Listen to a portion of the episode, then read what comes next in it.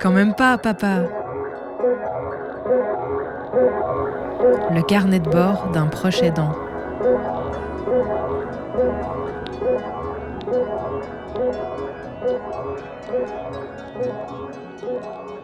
Avec ma fille, on a toujours partagé euh, les moments de repas à la table comme un vrai moment de plaisir, à la fois euh, gustatif, de convivialité, et puis aussi évidemment bah, nutrition, prendre soin à l'équilibre de ce qu'on mange.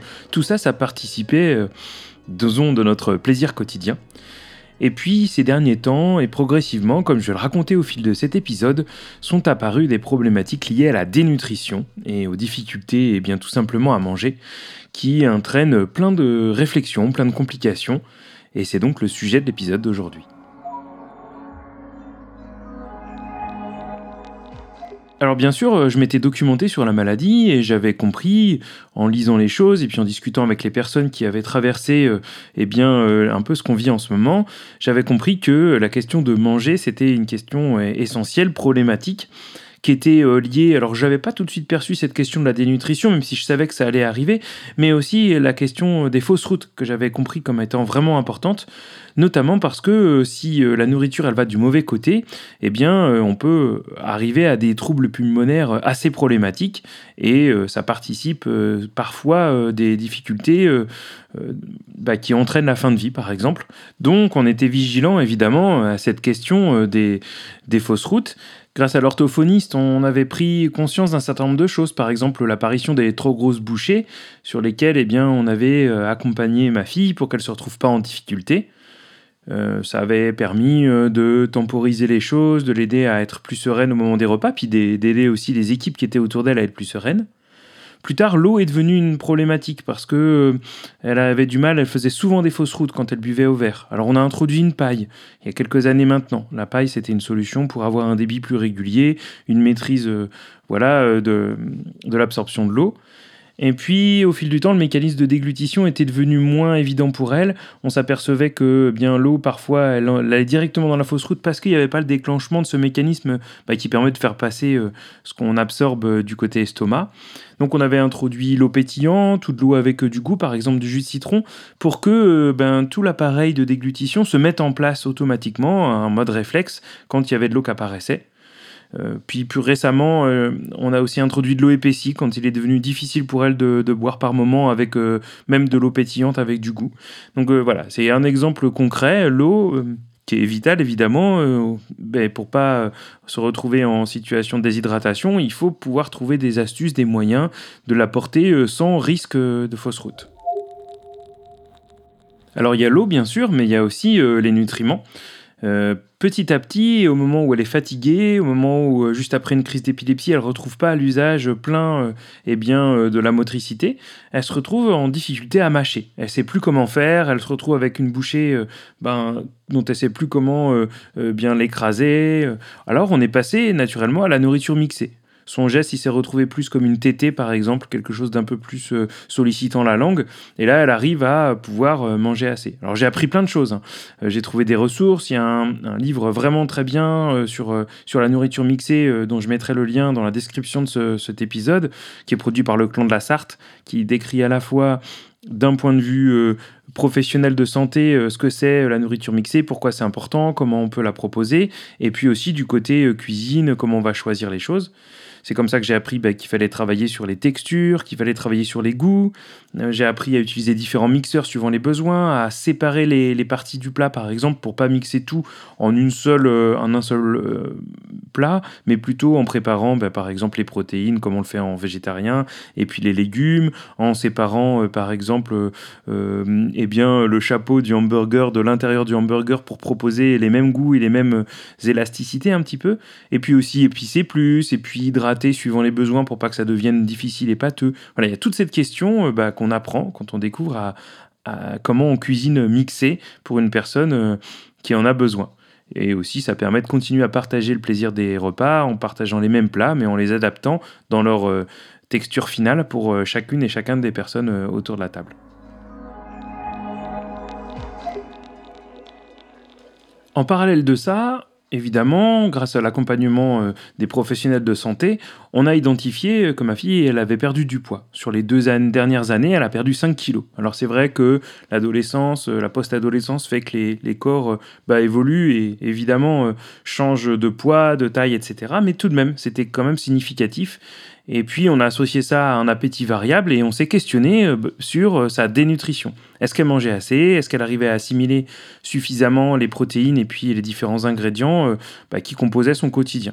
Ça, c'était une vraie question la première chose que j'ai faite, eh ça a été de peser les ingrédients de mes différentes recettes euh, au quotidien, au fil des jours, pour mesurer eh les calories qui avaient été prises euh, à chaque repas, évaluer un petit peu si euh, eh bien, elle était suffisamment nourrie finalement, notamment parce que les mécanismes de la satiété sont pas forcément très facilement exprimables pour elle.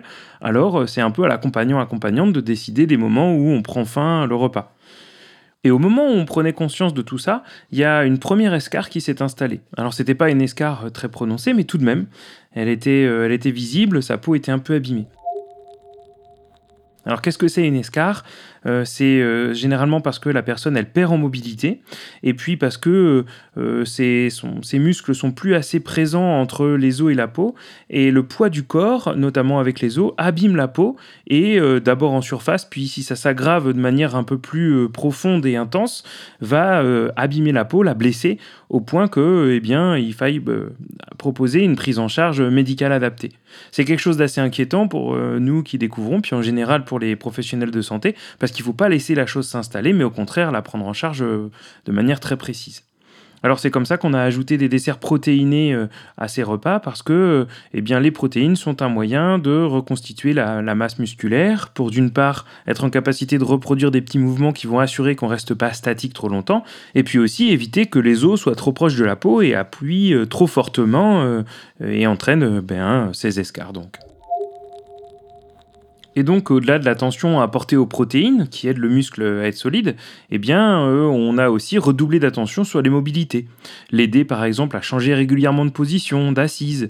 Euh, pendant la nuit, lui proposer euh, ou l'aider à se placer de manière latéralisée sur le côté, geste qu'elle pouvait plus tout à fait faire seule et puis qui était perdu, qui n'était plus dans ses habitudes.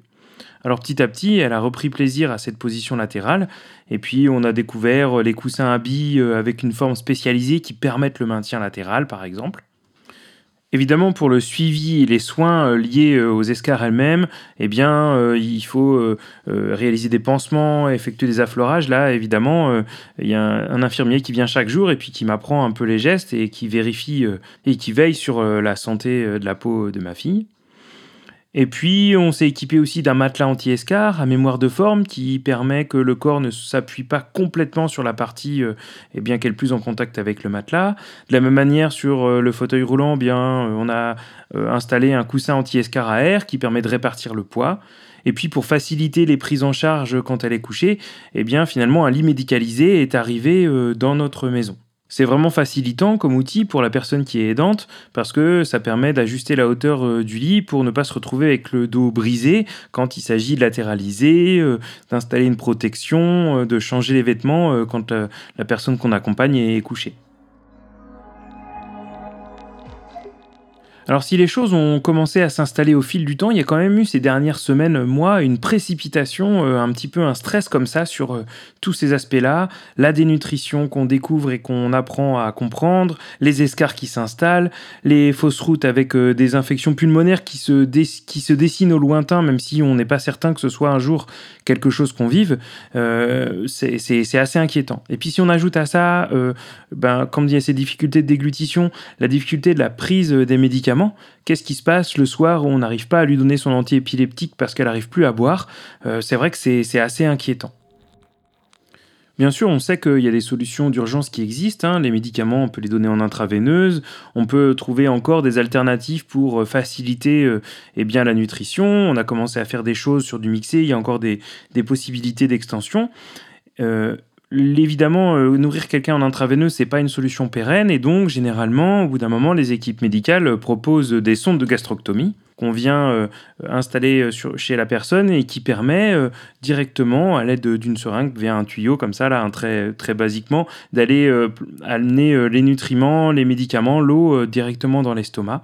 C'est sans doute quelque chose bah, qu'on va bientôt proposer à ma fille. C'est quelque chose qui est classique chez les personnes atteintes de la maladie CLN3 dont elle est porteuse et effectivement bah, qui permettrait de réduire le stress, d'assurer une alimentation équilibrée, euh, et puis aussi euh, de faciliter euh, la prise des médicaments.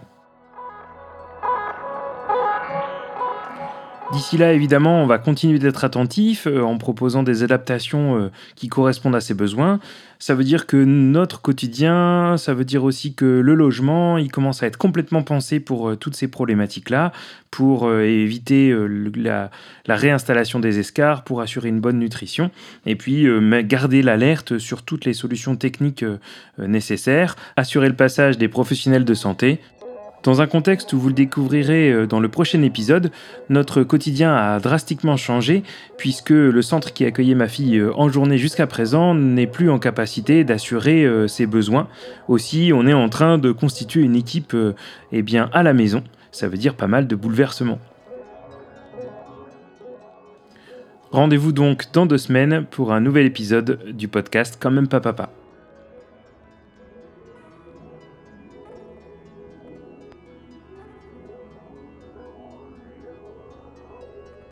Un podcast à retrouver sur le.